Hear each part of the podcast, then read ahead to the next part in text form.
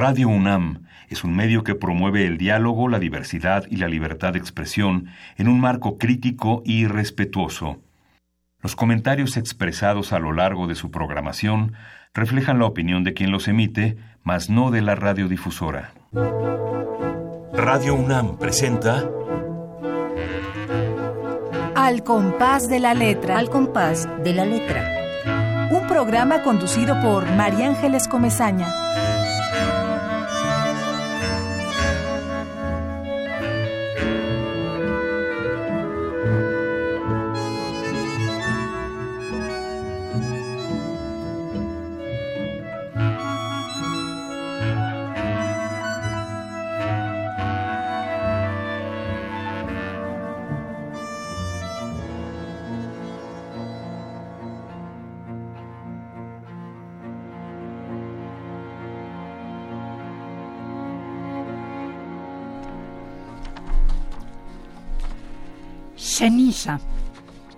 El tiempo se burla de los viejos, se come las horas, se bebe los días y nos deja solamente los años.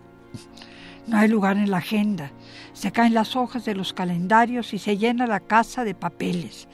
Tiene mucha prisa el tiempo. Se pierde entre la niebla, atrás de las montañas, y a veces en las noches se escucha su risa. Voy a prenderle fuego a las agendas, a las fechas, una enorme fogata. El tiempo hecho cenizas.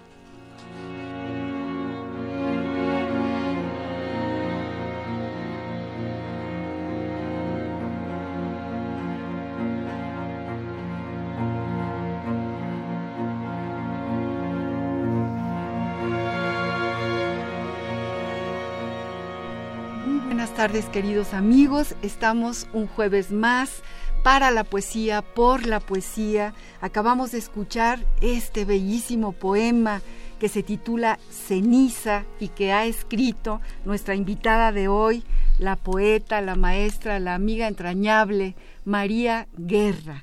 Gracias María por estar en Radio UNAM, por leernos este poema, por tener aquí la riqueza de, de, tus palabras, de tu poesía, María. Muchas gracias por estar con nosotros. Pues gracias a ti, María Ángeles, por haberme invitado. Bueno, te agradezco mucho.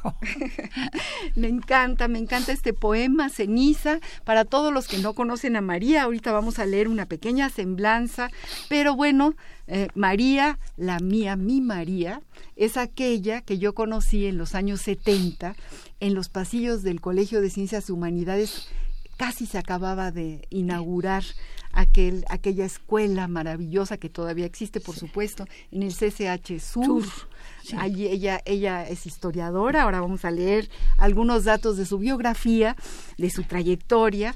Y bueno, aquel CCH nos ligaba por muchas cosas porque acabábamos de pasar por las puertas de 1968, eh, muchos nos habíamos ido al interior de la República, otros se habían quedado, otros habíamos regresado de, de, ese, de ese escape, esa escapatoria, y habíamos coincidido ahí en el Colegio de Ciencias Humanidades, que era un poco una utopía maravillosa, llena de poesía, llena de creación, llena de imaginación y llena de sueños. Y, bueno, les leo rápidamente algo de la trayectoria de esta espléndida poeta María Guerra Tejada. Se llama María Marcela del Rosario Guerra Tejada, hay que decir horror. El CURP ha de haber sido una verdadera tortura, ¿no? María, de, María Marcela del Rosario Guerra Tejada nace en el Distrito Federal, hoy Ciudad de México. Su madre era guatemalteca, su padre era yucateco, totalmente sureña. Estudió la licenciatura en Historia y la maestría en Estudios Latinoamericanos, ambas en la HH Facultad de Filosofía y Letras de la UNAM. Y ha dedicado su vida, prácticamente toda su vida, a la docencia en la UNAM Incursionó también en el periodismo, coordinando durante varios años las páginas dominicales La Mujer en el Mundo e Infancia, Mito y Realidad en el periódico El Día que obtuvo un premio, ¿verdad María? Un premio nacional de periodismo. Luego nos platicas de esta, de esta columna. Ha publicado artículos sobre todos estos temas en diversos periódicos y revistas. Ha participado siempre en la lucha en contra de la opresión, la discriminación y la violencia hacia las mujeres. María es una de las maestras que nos enseñó lo que es el activismo, el activismo real desde, desde el fondo del corazón. Eh, discriminación y violencia hacia las mujeres y sobre todo hacia los niños. Fundó desde hace 20 años los grupos de reflexión para las mujeres Rosario Castellano. Ella quiso y estuvo muy cerca de Rosario Castellanos, no solamente por su parentesco con ella, sino por su, por su poesía, por su amistad, por su cercanía. Eh, este, estos grupos de reflexión actualmente los coordina con su maravillosa hija, a quien saludamos desde aquí, aunque a lo mejor no nos escucha porque creo que no, no está en México, Raquel Larson. Entre ellas dos han creado estos grupos de reflexión muy necesarios y se llama Rosario Castellanos. Cercana a la literatura, la poesía ha sido su pasión. Publicó sus primeros poemas en el libro colectivo Cinco botellas al mar, 1985. Posteriormente publicó los poemarios En donde duele el tiempo, 1991, y Vocación de Viento, 2001, ambos traducidos al italiano por el escritor Gianni Totti y publicados por la editorial Fahrenheit 451 en Roma.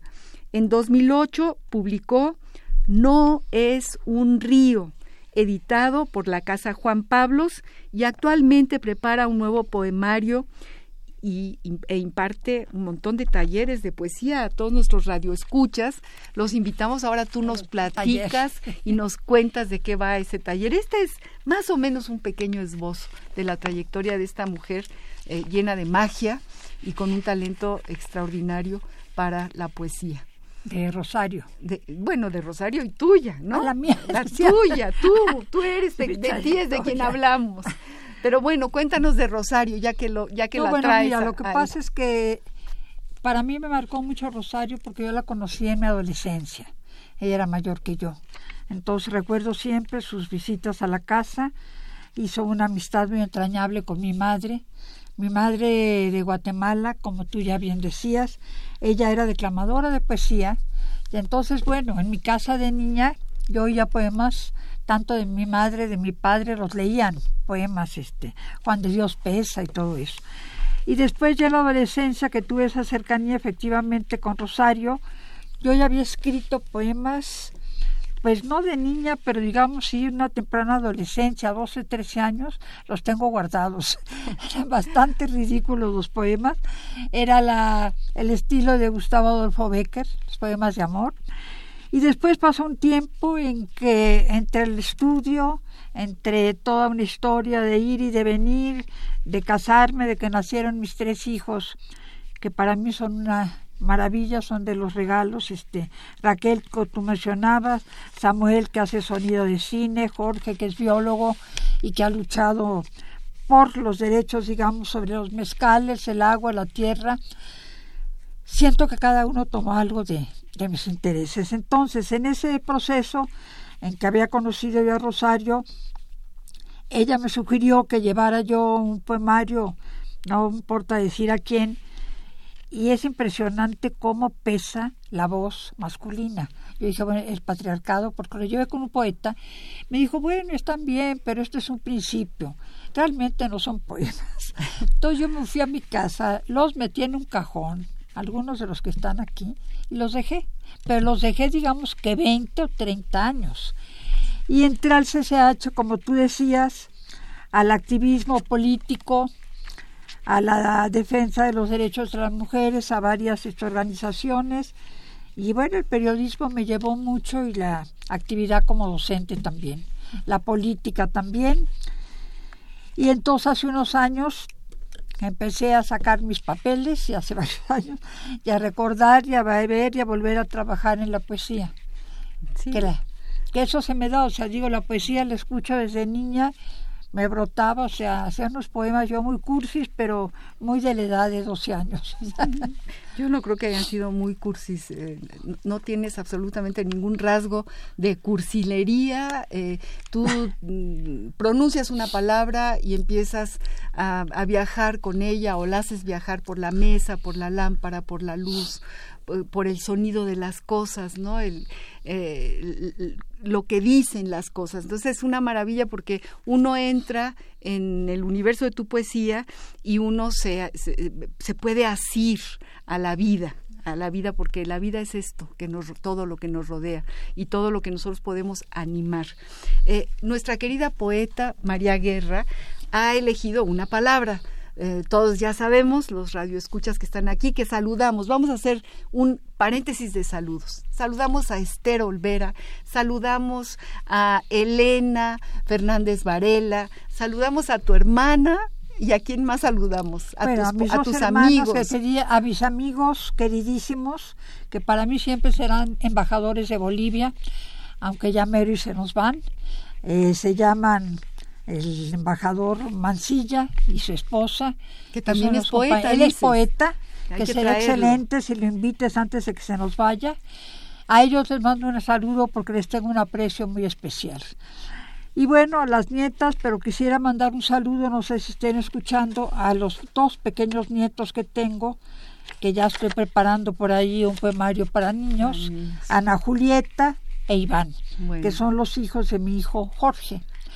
Y bueno, a mis hijos y a las amigas queridas que tengo, que tengo muchas amigas, no sé a quién más, pues. Los, las traemos a, Toñita Candela, a, a, Margarita. Margarita. de Leonardo, en fin, hacemos aquí un grupo de amigas, nada más con nombrar nombrarlas. que además tú las conociste a todas. Y que yo las conocí a todas porque somos un poco de la misma generación, ¿no? Así es. Del mismo camino, de las mismas manifestaciones, íbamos a los mismos lugares de encuentro. Ahí estábamos y nos seguimos en encontrando afortunadamente. Mire, la materia yo daba estética y los alumnos, luego me encontré años después un alumno que me bromeaba y decía, bueno, la maestra María Guerra empieza a hablar y dice, bueno, las ideas estéticas de Marx. Y empezaba yo la estética y de repente interrumpí y decía, ah, pero recuerden que tenemos que ir al mitin de apoyo a Nicaragua. y seguía la clase. Ese alumno se moría de la risa de acordarse de eso. Bueno, pues esta poeta, María Guerra, esta mujer maravillosa que hoy nos, nos visita, que está aquí con nosotros, eh, eligió la palabra tiempo y tenemos una pequeña sección, una ruta, la ruta del tiempo de esta palabra es la que guía, de la que vamos a tirar, ¿no? de su madeja tiraremos para platicar eh, sobre, sobre toda su poesía. Por eso, por eso eh, María leyó este precioso poema Cenizas, que verdaderamente pues es una joya es una joya. Y vamos a la ruta de la palabra a ver qué dicen los diccionarios de la palabra tiempo. Y luego te preguntaré a ti por qué el tiempo y cómo el tiempo se asoma a tu poesía. La ruta de la palabra.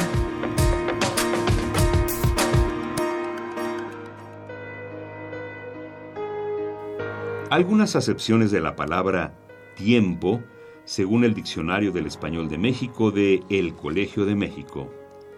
Tiempo. 1. Duración de la sucesión de estados por los que pasa la materia, de su movimiento, su cambio o su transformación. El tiempo del universo, el tiempo del mundo, el tiempo de la vida. 2. Medida convencional del desarrollo de algo como los segundos, las horas, los años, los siglos, etc. 3 medida de la existencia de alguna cosa o de alguna acción desde su principio o nacimiento. Un corto tiempo, un tiempo de cinco años. Te espero desde hace tiempo. 4. Momento o plazo adecuado, posible u oportuno para hacer algo. Tener tiempo, cada cosa a su tiempo. 5. A tiempo, en el momento debido u oportuno. Llegar a tiempo, huir a tiempo. 6 de tiempo en tiempo, de vez en cuando, a veces. Hacemos fiestas de tiempo en tiempo. 7. Matar el tiempo. Hacer alguna cosa entre tanto sucede otra o solo para divertirse.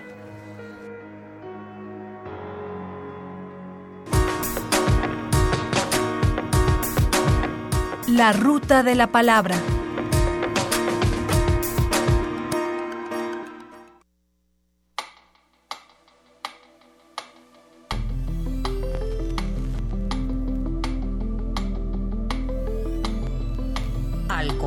De la letra. Estamos con la poeta María Guerra. Acabamos de escuchar las acepciones del diccionario del español de México, del Colegio de México, eh, que lo que dicen estos diccionarios a veces es muy frío, a veces no, nos llevan a, rincones de, de las palabras que, que también nos, nos enciende la imaginación, María. Pero María, ¿por qué eliges la palabra tiempo? ¿Cuál es el paisaje que evoca para ti? esta palabra y dónde se esconde y cómo se asoma a tu poesía. Ya nos leíste cenizas, que es precisamente eh, el tiempo hecho cenizas. Pues mira, después de elegir la palabra tiempo, efectivamente me puse yo a releer mis poemarios y en todos, casi todos hablo del tiempo. Eh, la verdad es que, no sé, a mí se me ocurre que hablo del tiempo precisamente porque amo mucho la vida y que entonces me enojo con el tiempo, que se nos acaba a todos. Claro, mi carrera hubiera sido filosofía probablemente más que historia. Mira, te voy a leer un poema que se llama Polvo del Tiempo. Las visitas se han ido, vacío los ceniceros, recojo los vasos y el cansancio del día. Algo se me ha escapado de los ojos, de los labios. Contemplo los objetos amados, el mueble que descanso, el polvo deja en ellos tiempo. A nosotros el tiempo nos marca al borde de la boca, en la mirada. Ah, qué, qué poema. Ahí tienes más del tiempo. Léenos más, María. Otro que se llama, bueno, somos cinco. Este es de mi primer libro en donde duele el tiempo. Bueno, creo que debería de leer el poema de por qué le puse ese nombre al libro. A ver, en se llama duele años. 50 años. No sé si son muchos o son pocos. ¿Qué es la edad? ¿En dónde duele el tiempo? Puedo sonreír, amar, llorar a veces, cansarme de ir y venir, amanecer pequeña como niña, nostálgica de padres y de hermanos, tener tanta vida y tanta muerte. Hoy cumplo 50 años y quiero de regalo el mar. Uy, qué, gran regalo, Mari. Casi nada. Aquí tengo yo uno que seleccioné tuyo también del libro No es un río, que es el libro más reciente de María Guerra, un libro precioso que editó Juan Pablos, la Casa Juan Pablos, y que de verdad es un libro muy, muy bello. Y, y dice María sobre el tiempo. Este poema se llama Habitada. Dice, no sé lo que he perdido, pero me quedan sueños y palabras el pasado, ese vacío que es luz y es sombra, que está pero no está, y el tiempo, donde vamos dejando la vida, borrando la huella. No sé lo que he perdido, pero soy una casa entre dos vientos, rodeada de montañas, habitada por soles y por lunas, donde se funden voces y risas juveniles con el cantar de grillos y cigarras. No sé lo que he perdido. Fíjate, María. Te agradezco mucho, María Ángeles, que leas, que te haya gustado mi poesía. No, bueno, es que no, no es un problema de que me haya gustado. Es de que te llegó. Es que me llegó hasta el fondo del alma. Es que, es que de pronto uno lee lo que uno quisiera decir y, ya está dicho, entonces descansas, es como un bálsamo la poesía y en este caso tu poesía porque además tiene una sencillez así como de dibujo, como de lápiz. Lee nosotros, María. A ver, te voy a leer uno que se llama Nadie. A ver. Que es del libro Vocación de Viento, que por ahí lo tienes. Creo que tú ese es el, lo que le da el nombre al libro. Escribí un ah, poema, estaba escrito ya, ¿Sí? listo las hojas para formar el libro el pues no sé, bueno. Yo tengo extrañamente lo he perdido, era un poema con vocación de viento. Ah, ese es muy bonito. Y de ese libro tengo un poema que se llama Nadie. Éramos trece en la mesa, mi padre, mi madre, los hermanos. Nadie me dijo que la casa sería una sombra un día, sin voces, sin camas, sin mesas, sin sillas. Nadie me dijo que uno tras otro se irían, que en su momento, sin palabras, dejarían su lugar vacío. Nadie me dijo nunca en el rostro casi olvidado de mi madre había un gesto inequívoco de adiós. Ay, María, hay una mezcla de, nostalgia. Eh, bueno, eh, en, la presentación de uno de tus libros, algo dice Carlos Payán, el, fundador eh, del periódico. Era un lector, era de mis lectores. La era de tus lectores, porque él nos dice, fíjate, el nuevo poemario de, María Guerra reencuentra esa poesía intimista que permeó los dos libros anteriores. Casi los mismos temas, las mismas ausencias y las que faltan por venir. Hay como en la poesía de Pessoa un profundo desasosiego, una nostalgia del pasado, los seres perdidos, la madre, el padre, y otra que anuncia las ausencias que vendrán. Pero para mí, tiene razón Carlos Payán, eh, es poesía intimista. Yo creo que toda la poesía es intimista, nace de lo más profundo, de lo más íntimo, ¿no? y, nace de la, de la soledad más íntima. Y, para mí es, efectivamente, es, está lleno de nostalgia, pero al mismo tiempo eh, es como el horizonte de, que marca un camino, nos marca un camino, una manera de sentir. O sea, leemos tus poemas y nos sentimos acompañados de las, las mismas sensaciones, los mismos momentos. Mira, yo creo que efectivamente pues sería dice que la dialéctica, es la vida y la muerte el tema, y el tema del tiempo es lo que nos va llevando en esa, en esa ruta. Entonces, perdón esta ciudad que nos enferma, ando yo con un poco de ronquera. Esta se llama herencia. Parto la naranja, me vuelve al rito, me vuelve niña. Siento la mano de mi padre, mago, mondando las naranjas, haciendo serpentinas con su navaja de bolsillo. Mi padre ya no está. El jugo de naranja humedece mis labios. Ay, fíjate, el jugo de naranja. Y por ahí hablas también cuando le, dedicas un poema a tu pareja más querida, Turner, que ya falleció, ya está en otro plano de la existencia. Eh, le, eh, habla de las serpentinas, de cómo, de cómo va cortando las naranjas como una serpentina, ¿no? Vamos. me encontré con una sorpresa con este poema. Hace poco una amiga me mandó uno por reír diciendo, oye, en una novela una escritora italiana, Elena Ferrante, menciona este poema, que se llama cuenta hace que claro, porque este poema es de los que están traducidos, al, italiano. O sea que ella lo vio en uno de mis libros y lo sacó a relucir. Estamos con la poeta María Guerra. Vamos a hacer una pausa musical. Estamos hablando del tiempo. La palabra tiempo nos lleva por todos sus rincones y tenemos precisamente una canción maravillosa que tiene que ver con el tiempo. Vamos a escucharla, María, a ver qué te parece.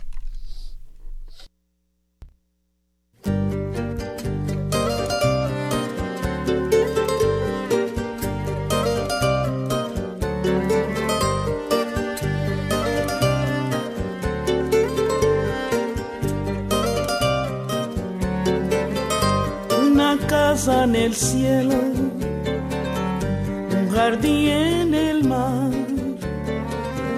una alondra en tu pecho, volver a empezar, un deseo de estrellas, un latir de gorrión, una isla en tu cama, una puesta de sol, tiempo y silencio gritos y cantos, cielos y besos, voz y quebranto. Nacer en tu risa, Creceré en tu llanto, viviré en tu espalda, moriré en tus brazos. Tiempo es silencio, gritos y cantos,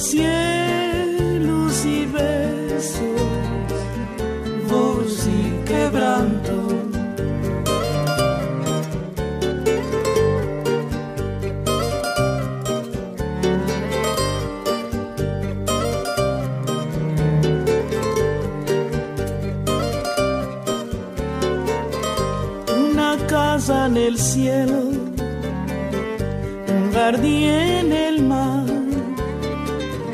una alondra en tu pecho, un volver a empezar, un deseo de estrella, un latir de gorrión, una isla en tu cama, una puesta de sol tiempo es silencio, gritos y cantos, cielos y besos, voz y quebranto, gritos y cantos, cielos y besos, voz y quebranto, voz y quebranto voz y quebranto, voz y quebranto, voz y quebranto, voz y quebranto.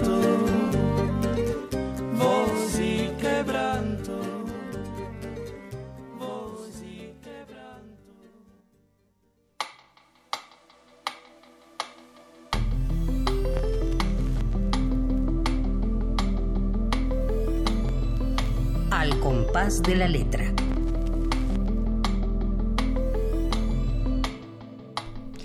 Queridos amigos, acabamos de escuchar a esta maravilla de pieza musical, Tiempo y Silencio, Cesárea Évora y Pedro Guerra. ¿Cómo lo quiero a Pedro Guerra y a Cesárea también? Y desde aquí, donde estén, si en algún momento histórico alguien les puede decir que los queremos y que les mandamos abrazos y besos, pues se los mandamos desde Radio UNAM. Estamos hablando del tiempo. La poeta María Guerra nos ha traído su, su, poesía. Nos acaba de decir que también ella dice, dice que sin saber música, ella le pone música a poemas de Miguel Hernández. Así que la tenemos que traer con su guitarra para que nos cante y nos, y nos diga cómo le ha puesto música. El programa pasado estuvo aquí un gran compositor, Estrada, Julio Estrada, que nos habló del ruido, del sonido, de escuchar. Su palabra fue escuchar y nos fue diciendo cómo en realidad las resonancias que cada uno tiene, no es necesario tener esa, esa escolástica tan eh, pronunciada, así que seguramente tu, tu, musicalización a los poemas de Miguel Hernández debe de ser una, una verdadera joya. Estamos hablando del tiempo y yo quiero leer este poema de María Guerra de en su libro No es un río, que se llama Muro y tiene que ver con el tiempo. Sus poemas son pequeñitos, pero son inmensos. Dice así, se acorta el tiempo para tocar los sueños. Y cuando las tardes son grises, comienzo a despedirme de las cosas. Busco el espejo que me devuelva el rostro que conozco. El tiempo no es un río, es un muro. ¿Por qué, María? ¿Por qué el tiempo es un muro? Bueno, este poema que además el primero que me comentó que no era dialéctico fue mi compañero Jorge Turner, y luego un sobrino también, hijo de mi hermano Ricardo. decía, bueno, a mí no me importa si es dialéctico o no. Yo lo que siento es que el tiempo sea seguirá corriendo, pero para mí no. El tiempo se acaba cuando nos vamos. Entonces, finalmente, creo que la poesía no se exige lógica entonces, este, pues así me salió el poema y así lo dejé y por eso le puse al libro ese título. este, no es un río, efectivamente, así se llama tu libro. No es un río. Auténticamente. María, ¿cómo trabajas? el poema llega y toca tu puerta o tú sales en su búsqueda. Cuéntanos, cuéntale a todos nuestros radioescuchas eh, el trabajo de la poesía. ¿Cómo se inicia? ¿Es, un destello? ¿Es, es algo que, que, ilumina tu imaginación o, o la punta de tu lápiz? O cuéntanos. Mira, yo creo que los poemas se gestan interiormente, o sea, antes de agarrar un lápiz, están adentro. Se guarda, pasa el tiempo, de repente pongo una nota para que no se me olvide. Y bueno, hay poemas que de repente ya adentro salen, sobre todo algunos breves. Ahora estoy escribiendo unos poemas para el próximo poemario de tres líneas. Este, salen de repente, pero los otros poemas, ahí tengo ahorita, por ejemplo, uno pendiente, llevo como dos semanas dándole vueltas y vueltas, hasta que lo escribo, que además, bueno, para mí la computadora no me gusta mucho que digamos, pero ni modo, es la manera ahora de escribir. Yo escribo mis poemas siempre primero a mano y ya después los paso. Entonces te digo, yo lo que creo es que yo, como te contaba que desde niña oía poesía todo el tiempo, para mí la poesía tiene una música especial. El hecho mismo de haberles puesto música a estos poemas de Miguel Hernández, le puse uno de Pablo Neruda, otro a quien le puse de el poeta este cubano, ya se fue el nombre, el maravilloso poeta cubano, este Fernández Retamar, y a al de León Felipe otro. Tengo como siete poemas musicados, que está pendiente. Tiene deuda conmigo uno de mis hijos que me dijo que me lo va a grabar. Ah, pues este, no lo ha grabado porque son bonitas. Y mira, por ejemplo, estando yo preocupada por este país que tanta pena nos da, y en aquellos años de los setentas, seguía yo la lucha esta que estaba de la guerrilla. Y para mí el personaje de Lucio Cabaña siempre me gustó mucho, que era un maestro. Entonces, una noche agarré la guitarra, no soy experta en guitarra. Mis tres hijos tendrían, ahorita te diré, Raquel, tendrían diez, ocho y siete, algo así. Y les dije, a ver, miren, yo estoy haciendo la música, pero la letra la estoy improvisando. Entonces, por favor, agarren pluma y papel y escriben la letra para mañana a mí ya se me olvidó. Entonces, me eché el corrido prácticamente completo de estos corridos que son tres estrofas y luego el verso común, este, lo terminé, Raquel cayó dormida, después Samuel se durmió y Jorge, que el más pequeño, aguantó hasta el final. ¿Dedicado a Lucio? Así. ¿Cómo? ¿Dedicado a Lucio Cabañas? A Lucio Cabañas, es un corrido a Lucio Cabañas que está grabado. Es más, te puedo decir que lo puedes escuchar en, ¿cómo se llama esto que se puede escuchar en... ¿En, qué, en YouTube? En YouTube. Híjole, si, lo, si, hay, si por allá los magos de la producción nos hicieran favor de María Guerra. Corrido a Lucio Cabañas de María Guerra y lo ponemos, digo, ya nos sacamos un 10 o un 20. Y entonces, María. Pero esas cosas que te digo que el oído musical, porque ahora soy media sorda, es otra cosa, yo sé. Estoy leyendo ahorita a un maravilloso, ¿cómo se llama este escritor? Que analiza mucho esto, el oído y la música, y que dice que la música es lo último que se olvida. Y mm. creo que tiene razón. Se queda dentro de uno, o sea, dentro de uno. Claro. Entonces. Eso es lo que decía eh, Julio Estrada en el programa pasado. Eh, eh, descubrir la música en todas partes, en cada uno de los silencios y de los ruidos de la vida cotidiana, ¿no? Del camino. Y si tú me dices, bueno, ¿cómo? Pues yo con la guitarra, si soy más o menos, si soy entonada, y bueno, la letra me fue saliendo. Estaba yo bastante... Mm, bueno, para los poetas jóvenes, para esos que son tus alumnos, que seguramente van a tu taller, cuéntanos de tu taller, María. ¿Empieza o ya, ya inició ah, tu mira, taller? inició, pero todavía hay cupo. Tuve la primera sesión. Me ha llamado la atención lo siguiente, este, que la mayor, la gente que ha llamado son adultos. Ah, muy bien. Este, y adultos mayores de 50 años. Y dije, bueno, qué interesante, llegaron dos maestros. A lo mejor se salvan esos adultos y escriban, pues, escriben poesía. Estos maestros que llegaron muy, muy encantadores, maestros jubilados, este, una pareja llegó, ya tenían poemas que habían escrito, los quieren trabajar. Yo trabajo en los talleres primero qué poetas conoces y entonces para mí lo divido en tres partes. Uno, leer, leer poesía. El segundo paso entraría en algunas cuestiones teóricas muy leves, porque yo tampoco soy, no salí de la carrera de letras, tampoco soy experta en todo lo que sería la métrica, conozco lo, lo mínimo que se debe saber. Leemos a Borges que nos explica lo que es la metáfora, por ejemplo. Y después, la tercera parte, cada uno de ellos lleva un poema, le reparte a los demás y los trabajamos. Dice mi queridísimo, no lo puedo creer, Baltasar Domínguez, que es el productor de este programa, creo que encontraron un corrido a Lucio Cabañas y vamos a escucharlo para que no se olviden los radioescuchas que estamos aquí hablando con María Guerra, eh, tan revolucionaria como su corrido que vamos a escuchar ahorita. No, no, no, eso sí que me parece. También es poesía. Vamos pues al corrido y también claro que es poesía. Ya me imagínense a María en la noche escribiendo de oído. Este, este homenaje a Lucio Cabañas. Vamos a música. El gobierno mexicano a un guerrillero mató.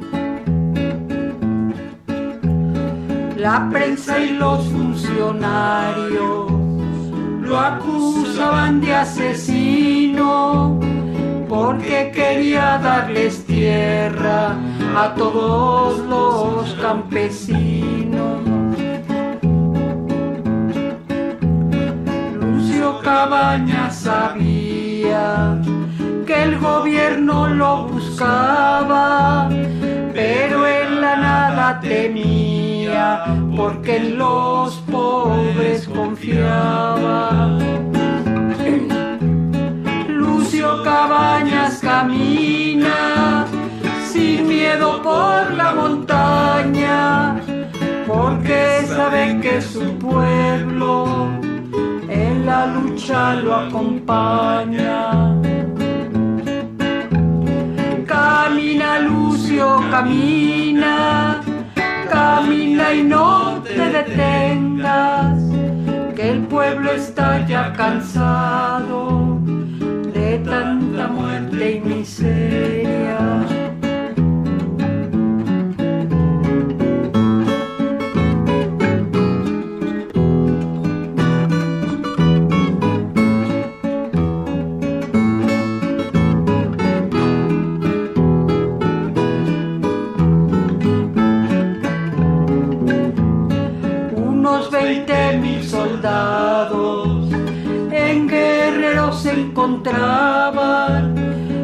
Buscando a Lucio Cabañas, en todas partes estaban. Algunos pueblos sitiados en guerreros se encontraban, agarraban campesinos para ver qué se Queridos amigos, acabamos de escuchar un corrido a Lucio Cabañas de la poeta María Guerra que tenemos aquí con nosotros, invitada a la tarde de hoy. Y bueno, estamos, está llena de sorpresas, es una caja de, sorpresas, mi querida María. Ya te la imaginamos. y bueno, hablando de Lucio Cabañas, a mí me viene a la memoria tu gran amistad con Benita Galeana, porque ese es otro episodio de tu vida que es muy importante que nos cuentes ¿Cómo la conociste?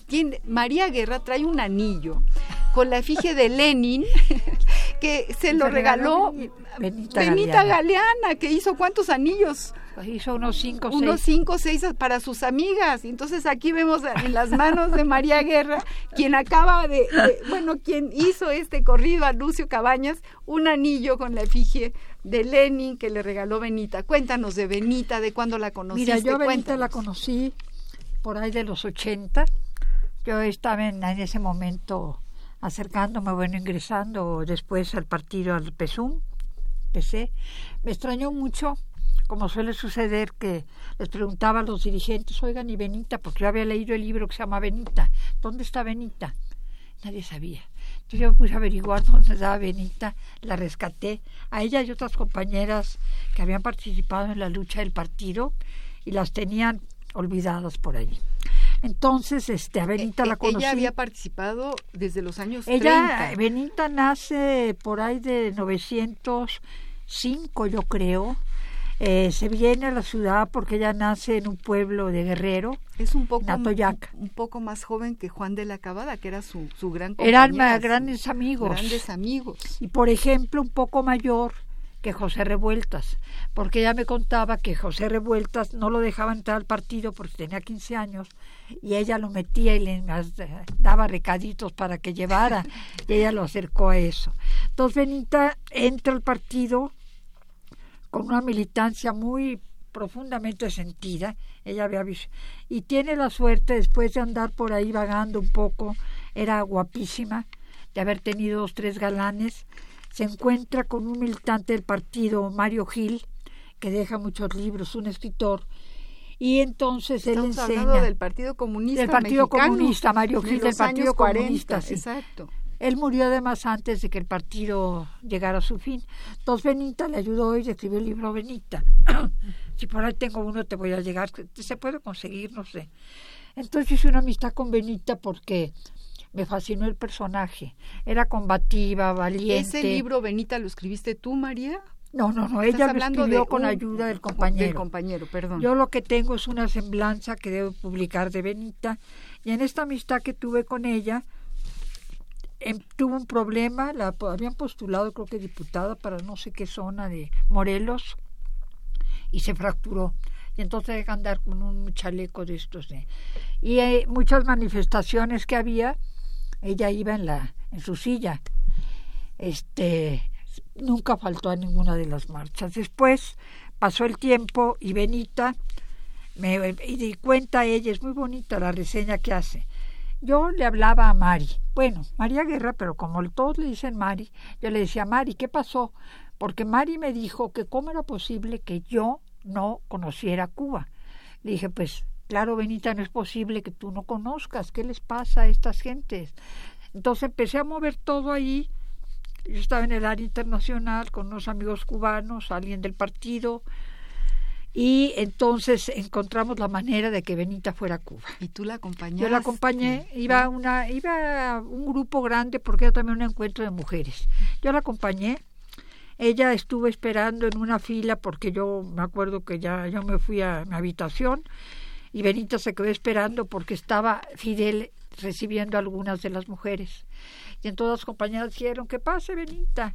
Y Benita tiene un texto precioso en que dice, con el abrazo que me dio el comandante, ya, con eso tengo para vivir feliz el resto de mis días. Qué maravilla.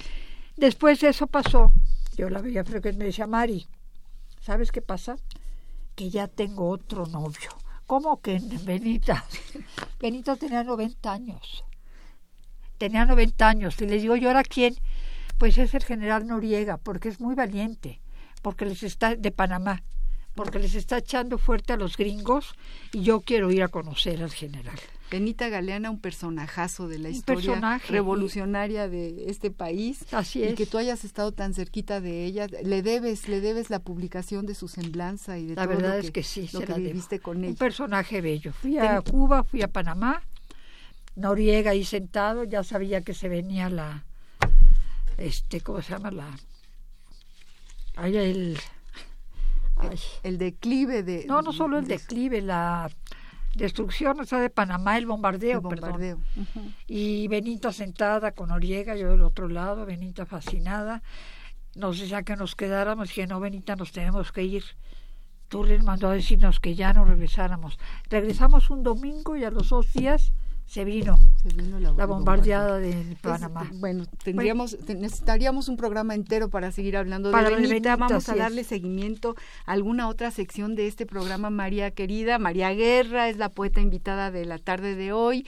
Eh, hay una pequeña sección en este programa que tiene que ver eh, con las cartas. Vamos a esta pequeña sección porque seleccionamos una carta de tu queridísima y entrañable hermana, yo, yo, yo le diría hermana, Rosario Castellanos, un fragmento de una carta muy eh, original, distinta a las cartas que a muchas de las cartas que, que ella le escribía a, a- a su compañero, A Ricardo Guerra. Sí. ¿no? Bueno, pero en este caso habla de un episodio muy interesante en una feria, que además después fue tintero esa carta para escribir su, su, libro Balún Canan. Vamos a epistolario y luego platicamos de las cartas. María Guerra, querida, aquí estamos eh, al compás de la letra. Epistolario. Domicilio conocido. Domicilio conocido.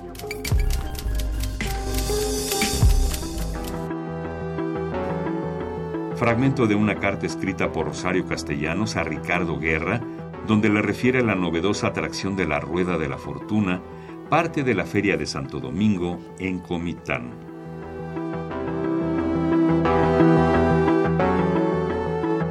...7 de agosto de 1951... Querido Ricardo... ...los pobres están en un estado de maravilla... ...solo comparable al de su borrachera... Acaban aquí sus ahorros y su trabajo de todo el año. Y se regresan a su casa crudos, explotados, cansados, pero eso sí, convertidos en hombres de mundo. Bueno, pues uno de esos junes se subió a la rueda de la fortuna. No tenía la menor idea de cómo era ni de los efectos que producía. Y cuando empezó a funcionar, se asustó en una forma tan grande que pretendió tirarse en el momento en que su lugar pasara en el punto más cercano al suelo. Como lo pensó, lo hizo, pero no alcanzó a calcular la velocidad y no le dio mucho tiempo. Quedó entonces prendido de ese palo que tienen los asientos de la rueda para que uno se detenga. La rueda siguió funcionando, pero la gente se dio cuenta de lo que sucedía y empezó a gritar Disminuyeron la velocidad de la rueda y le hacían señas al indio de que se soltara, pero él no obedecía. Cuando pararon, lo bajaron casi a la fuerza. Quería otra tanda, pero no ir sentado porque le daba miedo, sino colgando. Así era más bonito y más cómodo para él. No se lo permitieron y quedó sumamente triste. Texto tomado del libro Las cartas apuntes de Balún Canán de José Martínez Torres y Silvia Álvarez Arana.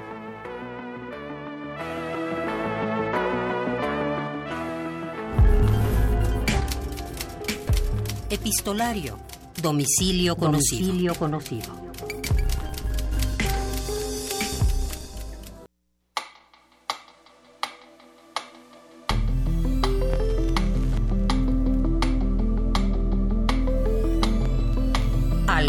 De la letra.